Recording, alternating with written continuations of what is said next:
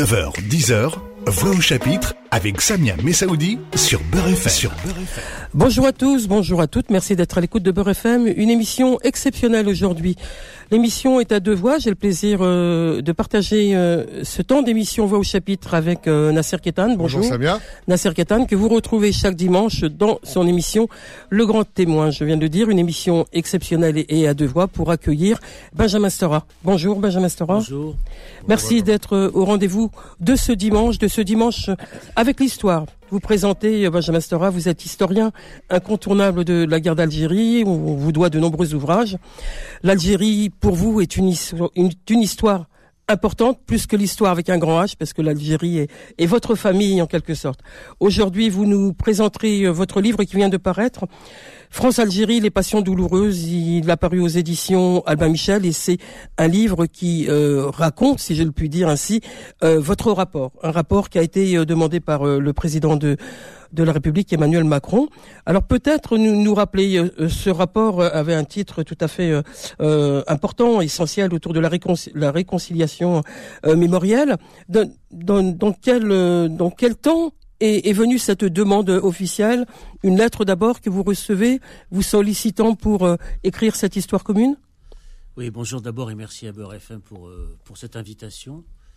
Euh, pour expliquer effectivement les, conditions, les circonstances d'élaboration de ce travail, la réception aussi de ce travail, je pense qu'on en discutera, mais le contenu Bien de ce travail, parce qu'on discute malheureusement beaucoup de la réception du travail et on discute pas beaucoup de ce qu'il y a dedans, donc c'est un petit peu embêtant. Alors les, circonstances de, fabrication d'abord, effectivement, c'est une initiative du président de la République lui-même, ça ça vient pas de moi, hein, c'est c'est euh, à la suite de ce qui s'était passé notamment autour de Maurice Audin, donc il avait décidé de poursuivre disons, des initiatives mémorielles autour des rapports entre la France et l'Algérie. Donc moi je le connaissais bien sûr euh, du temps de la bataille sur Maurice Audin, donc c'est là qu'on s'était rencontrés, bien entendu. J'avais rencontré ses conseillers, enfin ça avait duré assez longtemps, vous connaissez la suite.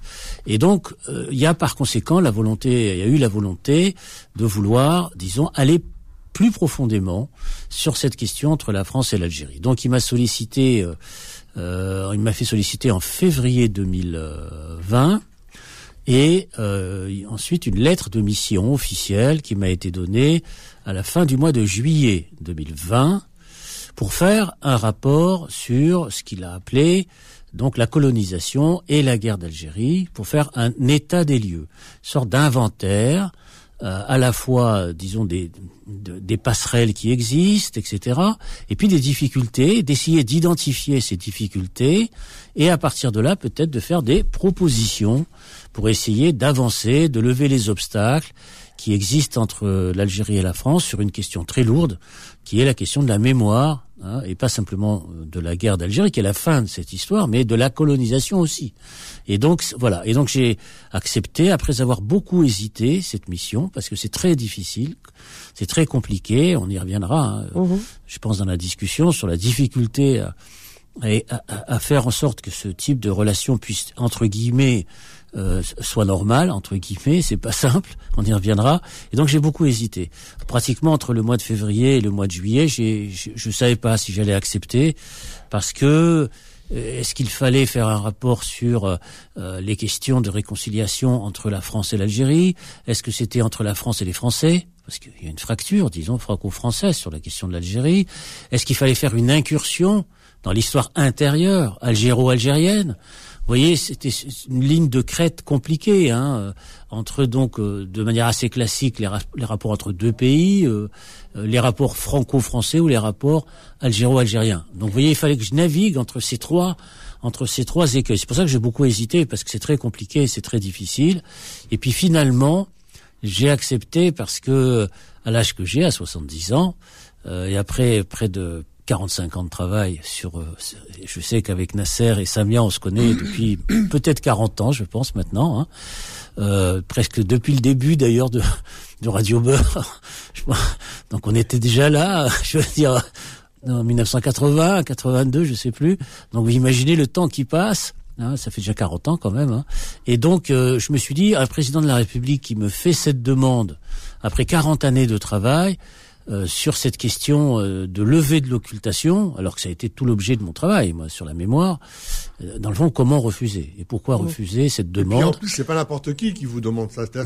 C'est quelqu'un qui a un peu moins de 40 ans, qui vient d'avoir 40 ans, qui n'a pas connu la guerre d'Algérie, qui se permet de dire quand il va en Algérie, ce qui s'est passé, c'est un crime contre l'humanité, donc qui n'a pas tout ce passif ou de se passer euh, comme pourrait l'être Jacques Chirac ou d'autres personnalités politiques.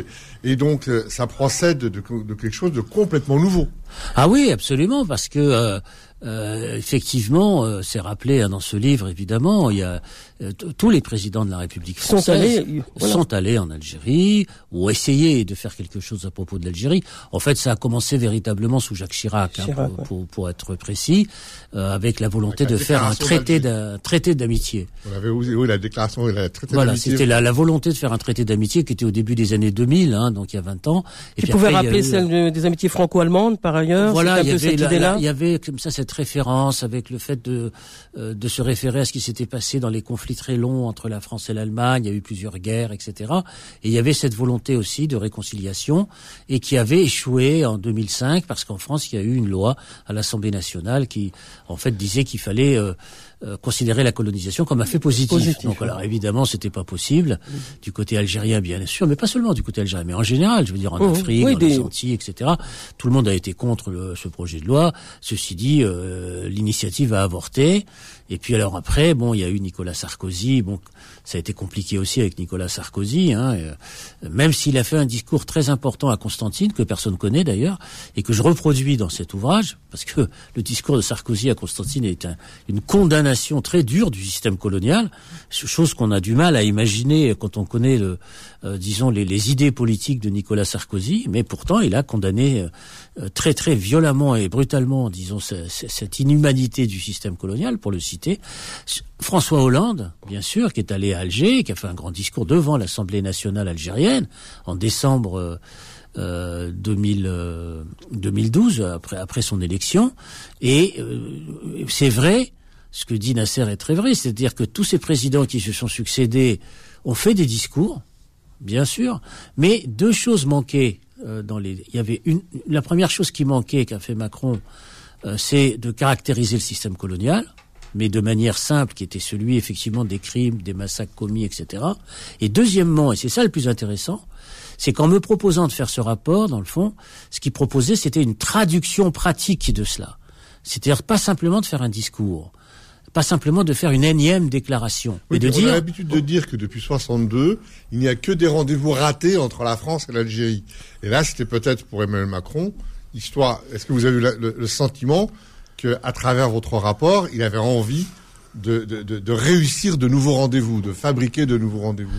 Et puis il y a un, un rendez-vous, Nasser, si vous me le permettez, pour compléter, il y a un rendez-vous avec euh, l'histoire en France, c'est-à-dire qu'on est à un an aussi des présidentielles en France. Donc il y a un enjeu politique aussi pour euh, Emmanuel Macron, un an avant les élections euh, présidentielles, futur candidat sans doute. Bien sûr, c'est qu'il y a chez tout homme politique, il y a des calculs. Je veux dire, sinon, c'est pas un homme politique. Bien sûr. Je veux dire, bon, quand, on m'a ils sont tous allés en Algérie avant les élections. Oui, quand on m'a reproché d'avoir répondu à la demande de ce président de la République en disant oui, mais il faut faire attention, c'est de la politique. Mais qui ne fait pas de politique avec l'Algérie, avec autre chose, avec l'immigration, avec tout ce... personne, tout le monde fait de la politique.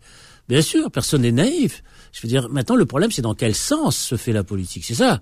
Je veux dire, vers quel objectif? Qu'Emmanuel Macron ait des intentions politiques, ben évidemment, je veux dire, c'est pas quelqu'un d'innocent euh, qui aime le plaisir de l'histoire pour l'histoire ou d'entrer dans l'histoire, etc. Je crois que ça existe aussi. Attention, hein. cette dimension est personnelle, il faut pas la, faut pas la négliger. Mais néanmoins, c'est vrai. Et vous avez raison de le souligner, c'est à un an de l'élection présidentielle, bien sûr, et qu'il y a bien sûr peut-être des calculs électoraux, il y a des. Mais moi, ce qui m'intéressait dans cette histoire, c'était pas de m'attarder sur les présupposés, les calculs, euh, les arrière-pensées, etc. Mais c'était de, de savoir si j'avais la liberté de pouvoir rédiger ce que je voulais et si j'avais la possibilité de faire des propositions concrètes permettant d'avancer concrètement sur des sujets qui me tenaient à cœur. C'était ça qui, et, il m'a répondu, il n'y a aucun problème. C'est-à-dire, il y a là, cette liberté euh, d'écrire ce rapport, de faire des propositions. Pourquoi à ce moment-là refuser En même temps, une liberté vertigineuse vertigineux. C'est un vrai vertige. C'est euh, là, tout seul, devant l'histoire. Donc, euh, personne à côté. Oui, c'est très difficile parce qu'en plus il y avait le Covid, donc c'était compliqué. Toutes les personnes que j'ai rencontrées, j'en ai j'ai rencontré une quarantaine de personnes et d'associations, et euh, ça se faisait dans des conditions acrobatiques quand même, hein, dans des cafés, chez moi, euh, etc. Parce que j'avais pas d'assistance matérielle, pas de bureau particulier pour faire ce travail. Donc j'étais complètement seul, effectivement. Euh, complètement seul, comme si je faisais un livre en fait, comme si j'écrivais un livre. Et donc c'était assez vertigineux parce que je me rendais compte, bien sûr, par le, tout mon travail antérieur, que c'est un défi énorme. Je veux dire que cette histoire, elle est considérable. On y reviendra, elle est considérable. Et donc, euh, effectivement, c'était très difficile et j'ai beaucoup hésité encore pendant que j'écrivais le rapport. J'hésitais encore. Voyez Benjamin Stora est l'invité ce dimanche. France-Algérie, les passions douloureuses, c'est le titre de votre ouvrage. Il vient de paraître aux éditions Albin Michel. On vous retrouve dans un instant avec Nasser Ketan. Voix au chapitre revient dans un instant. 9h, 10h, Voix au chapitre avec Samia Messaoudi sur Beurre FM. Sur Beurre FM. Je rappelle euh, cette émission exceptionnelle à, double voix avec euh, Nasser Ketan qui euh, est avec moi dans cette émission ce matin et que vous retrouverez en fin d'après-midi à 17h pour le grand témoin. Notre invité Benjamin Stora, France-Algérie, les passions douloureuses, c'est le titre de votre livre. Il vient de paraître aux éditions Albin Michel et c'est la restitution de votre rapport que vous avez remis le 20 janvier dernier au président de la République. Nasser Ketan. Benjamin Stora, qui écrit ce livre? Est-ce que c'est un Algérien qui a vécu à Alger jusqu'à l'âge de 12 ans non, Constantine. Qui, écrit sur son pays Constantine Nasser Qui écrit sur son pays l'Algérie? Est-ce que c'est un Français qui écrit à un président français? Est-ce que c'est un binational? Est-ce que c'est un historien? Est-ce que c'est un militant? Qui a fait ce rapport C'est tout ça en même temps. Qui est Benjamin Sora dans, cette histoire Mais c'est tout ça en même temps. Mais j'aime pas qu'on découpe comme ça en tranches, en catégories séparées. Moi, je suis tous ces tous ces éléments que vous avez indiqués. Je suis à la fois un historien. Je, dis ça volontairement. Oui, bien sûr. On parlera tout à l'heure des, des, détracteurs. Oui, qui bien vous sûr. Confinent dans des dans, qui vous découpent en tranches. Oui, en tranches. Et, et, et moi, ce que j'aimerais, c'est que voilà que vous nous restituiez euh, ce qui a fait que depuis 40 ans vous travaillez là-dessus et ce qui a fait que ce rapport vous l'avez pris à bras le corps quoi. Non, c'est ça, qui doit intéresser nos auditeurs. Tout à fait. Vous êtes un Algérien quoi. Historien. Aussi, c'est-à-dire que parmi effectivement les critiques, on m'a dit ah ce rapport a été fait très rapidement en trois mois. J'ai lu ça, je sais plus où. Ben non, il n'a pas été fait en trois mois. En 40, ans, 50 ans. En 40 ans. il a été fait en 40 ans. En fait, il n'a pas été fait en trois mois parce que si j'ai pu faire ça si vite, si rapidement, euh, presque au fil de la plume, etc. Eh ben parce que c'est adossé à une connaissance, euh, j'allais presque dire intime de cette histoire de ce pays, bien sûr, parce que sinon c'est pas possible de rédiger un rapport comme ça, de 150 pages en trois mois, en rencontrant en plus 40 personnes. Donc il y a à la fois le travail de, l'historien depuis 40-45 ans, il y a la rencontre avec les acteurs algériens, parce que j'ai beaucoup travaillé sur le, vous le savez, sur le nationalisme algérien. Donc moi, je connaissais beaucoup de personnages, aussi Naït Ahmed, Boudiaf, Ali Haroun, Mohamed Arbi. Enfin, je vais pas tous citer tous tous les noms, disons, qui ont été euh, euh, les gens qui ont, comment dirais-je, m'ont accompagné. Je veux dire dans cette écriture, et je ne parle pas, bien sûr, des mouvements associatifs qui sont cités dans cet ouvrage. Et puisque je suis à Beurre FM, pourquoi ne pas dire aussi que Samia Messaoudi, avec qui j'ai fondé au nom de la mémoire sur la question du 17 octobre. Avec On n'oublie pas de citer Mehdi Lalaoui avec aussi. Mehdi Lalaoui, bien réalisateur du premier euh, documentaire sur le 17 octobre. Du premier documentaire, donc ça fait aussi 35 ans maintenant. Hein. Nasser, et euh, bien sûr que j'ai euh, avec qui j'ai combattu tout au long des années 80 et puis je voudrais citer ici j'en profite un, un, grand ami à moi malheureusement disparu qui est Khaled Khaled Melha qui euh, malheureusement et qui nous a, disparu l'an dernier. mis sur la radio et, et, qui était sur la radio qui était un homme qui a énormément compté dans ma vie personnelle énormément compté. C'était c'était plus qu'un ami Khaled. C'était presque un frère vraiment pour moi. Et puis aussi en Algérie des gens comme euh, Abdelmejid Merdassi qui a été vient de nous quitter. qui, qui, qui, est, qui, est, décédé malheureusement aussi et qui que je connais aussi depuis 40 ans et qui est mort aussi du Covid l'année dernière. Donc c'est absolument épouvantable. Donc c'est vrai que euh, cette histoire, ça a été, euh, c'est ce rapport, pardon, cette écriture de livre, ça a été euh, le produit pas simplement d'un travail historique conséquent à base d'archives, de travail académique, d'enseignement universitaire, mais c'est aussi quelque part un ressenti, c'est aussi un vécu, c'est aussi quelque chose qui s'inscrit dans une logique militante, dans une logique citoyenne, de révélation, de description des vérités.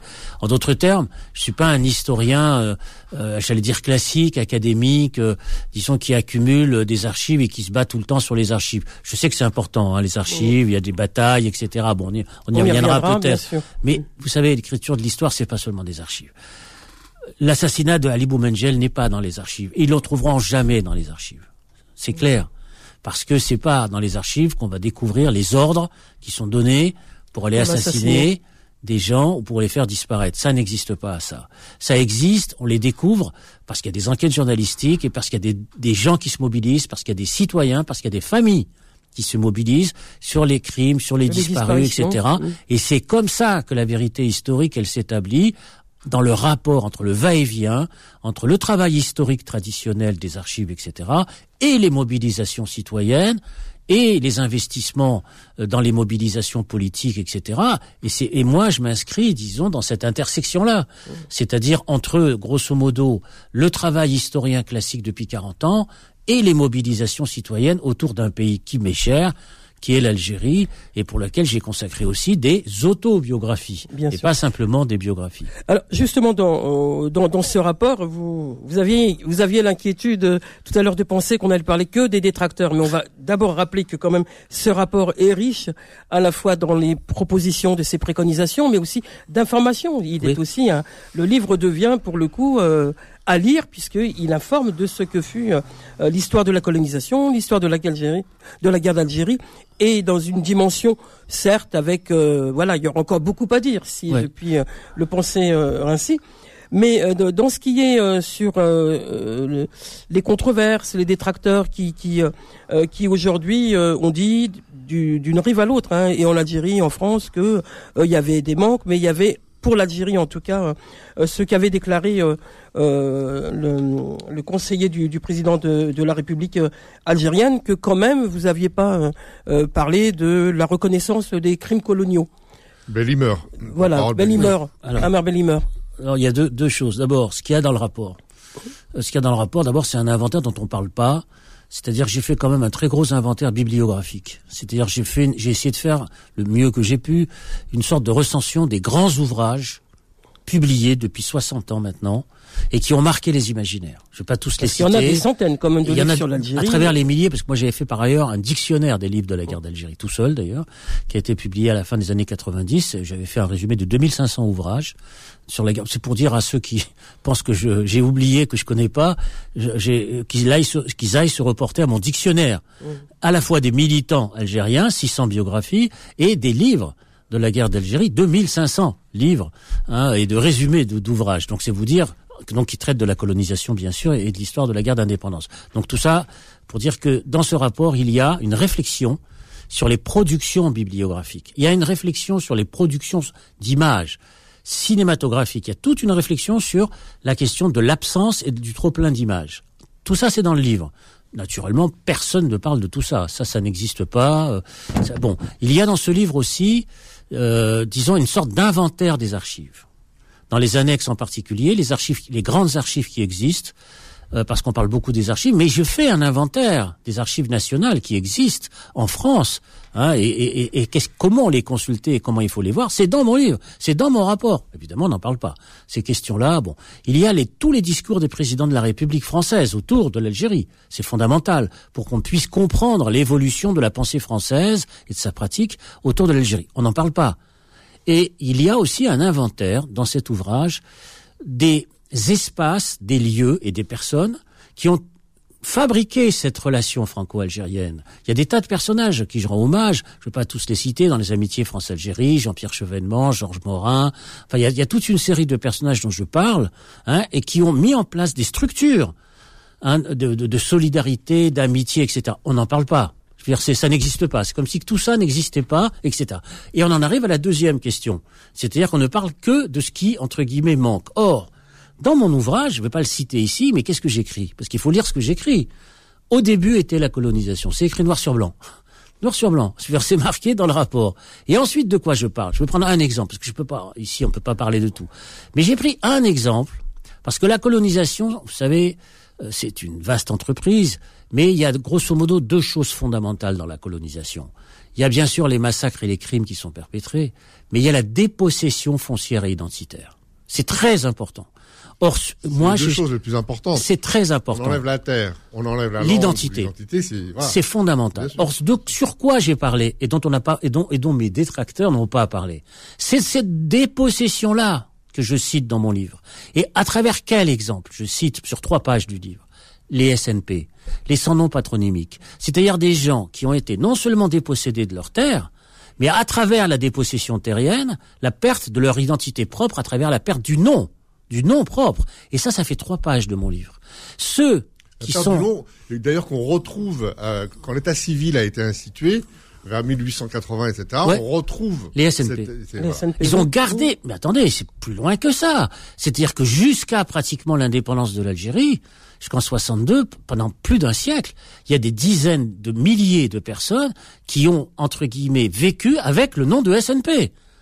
Je veux dire, moi j'ai eu, par exemple, quand j'étais enseignant euh, à Paris 8, etc., ou à Paris 13, je me souviens plus, j'avais des, des, étudiants d'origine algérienne qui me disaient, mais moi mon père était SNP.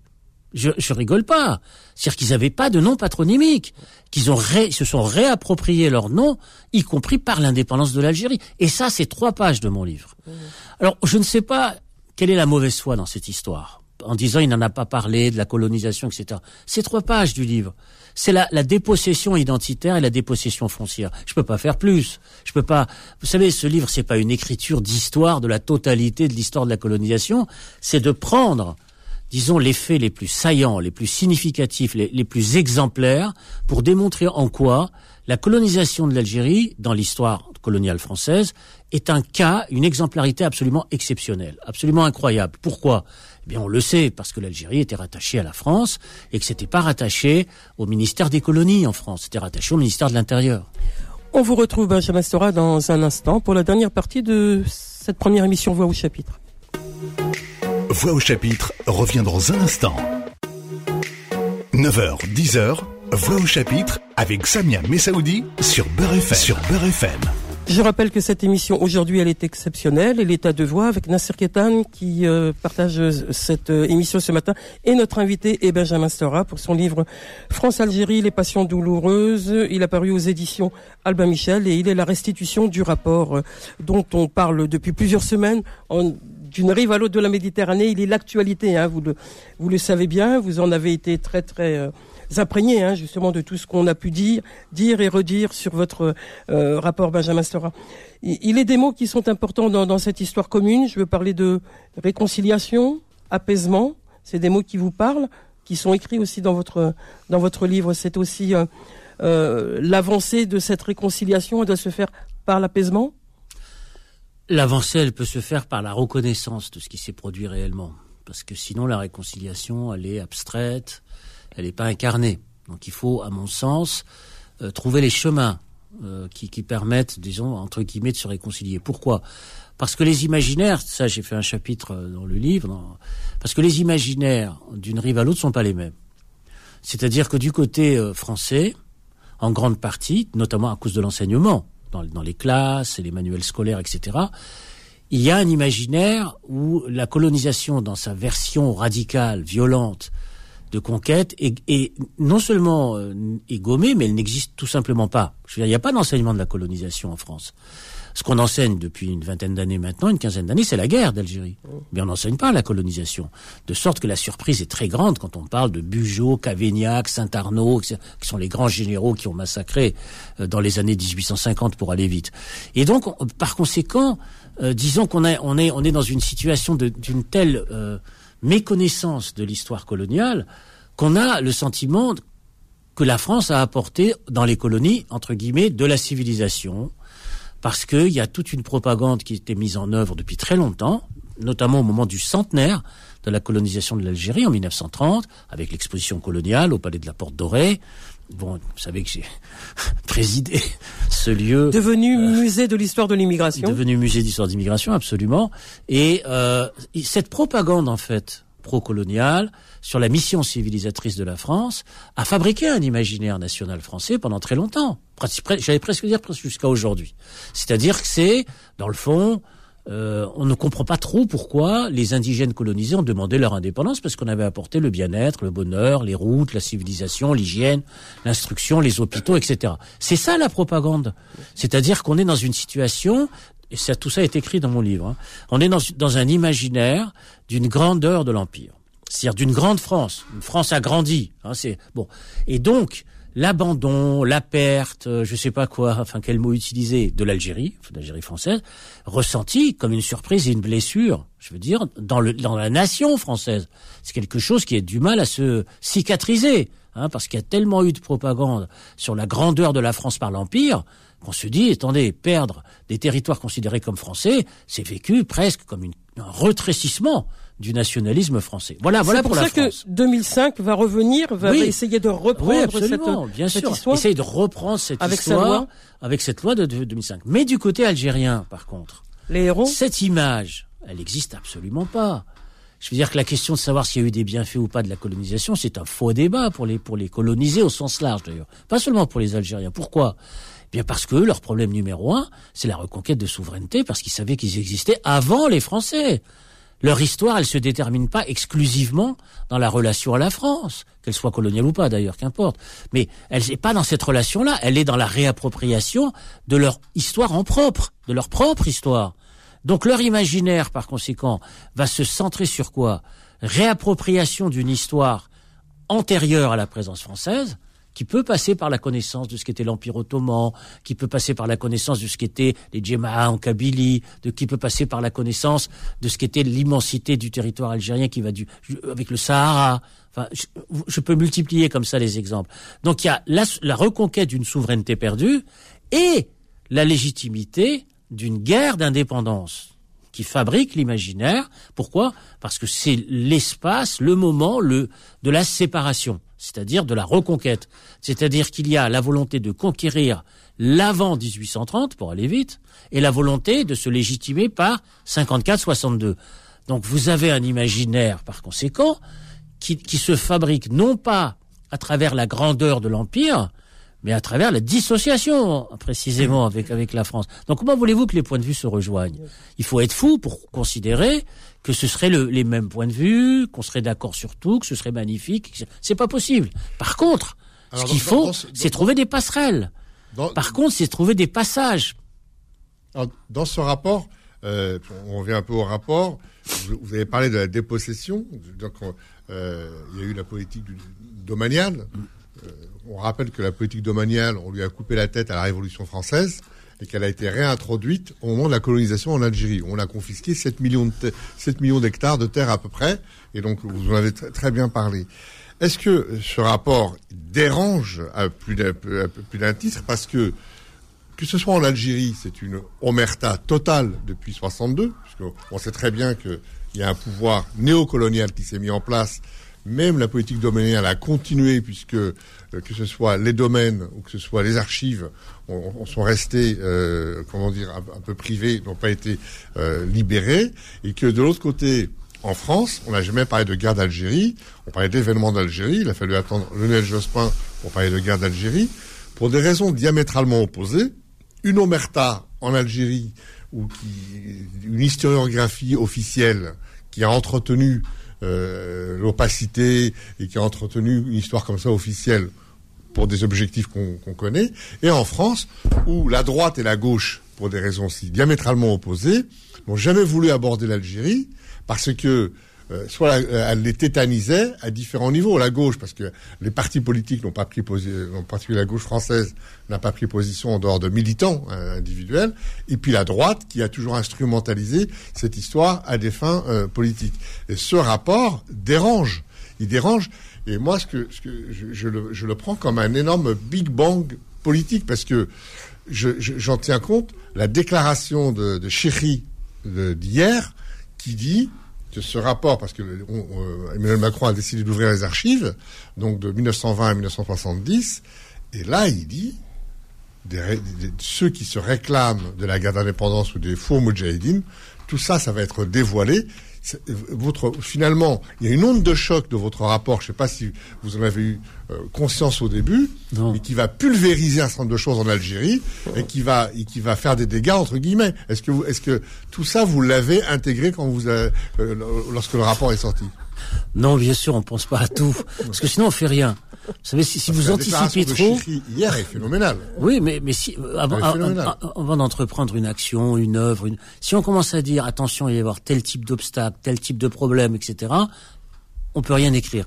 Pour ça, j'ai une expérience avec l'Algérie qui est très ancienne, qui date de plus de 40 ans, c'est l'écriture de ma biographie de Messali quand elle commençait à travailler là-dessus, on me dit oh là là là là là là là, tu te rends pas compte les, les obstacles, les difficultés, les problèmes qu'il va y avoir. Attention, fait. Je dis écoutez, on avance, on va voir et et on a vu.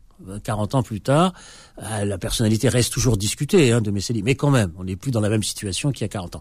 Le rapport, c'est pareil, c'est-à-dire que moi, ce que je voulais faire, c'était d'essayer d'avancer pratiquement c'est-à-dire de voir comment on pouvait faire, quoi, trouver des passerelles, trouver des passages. Et sur cette question des rapports par rapport à ce que disait Nasser, euh, c'est vrai qu'il y a des choses de part et d'autre. Mais je dirais que du côté euh, français, c'est l'occultation pendant très longtemps, mais du côté algérien, c'est davantage le trop-plein reconstruit. C'est-à-dire qu'il y a beaucoup de discours en Algérie sur le, la guerre, l'héroïsme, ce héros le peuple, c'est les commémorations, les dates, les personnages, etc. Alors qu'en France, les gens savent pas qui est Cavaignac, savent pas qui est Saint-Arnaud, savent pas qui est Bugeaud. Vous voyez la différence de traitement. C'est-à-dire que d'un côté, vous avez une occultation, une méconnaissance, et de l'autre côté, un récit, un trop-plein, j'allais presque dire de récit, mais reconstruit. Et donc, c'est entre, par conséquent, oubli et euh, reconstruction qu'il faut naviguer dans ces deux aspects-là. C'est pas la même chose. Je sais pas si vous voyez euh, ce que je veux dire. Benjamin Stora, il est l'invité euh, ce dimanche d'envoi au chapitre et, à 17h on le retrouvera dans une deuxième partie dans l'émission de Nasser Ketan, Le Grand Témoin. Je rappelle le titre de votre livre, Benjamin Stora, France-Algérie, les passions douloureuses. Il vient de paraître aux éditions Albin Michel. Au revoir à tous, au revoir à toutes. On se retrouve euh, à 17h. Soyez à l'écoute de Le Grand Témoin. C'est la deuxième partie de ce rendez-vous exceptionnel avec euh, Benjamin Stora. À tout à l'heure. Retrouvez Voix au chapitre tous les dimanches de 9h à 10h et en podcast sur beurrefm.net et l'appli Beurrefm.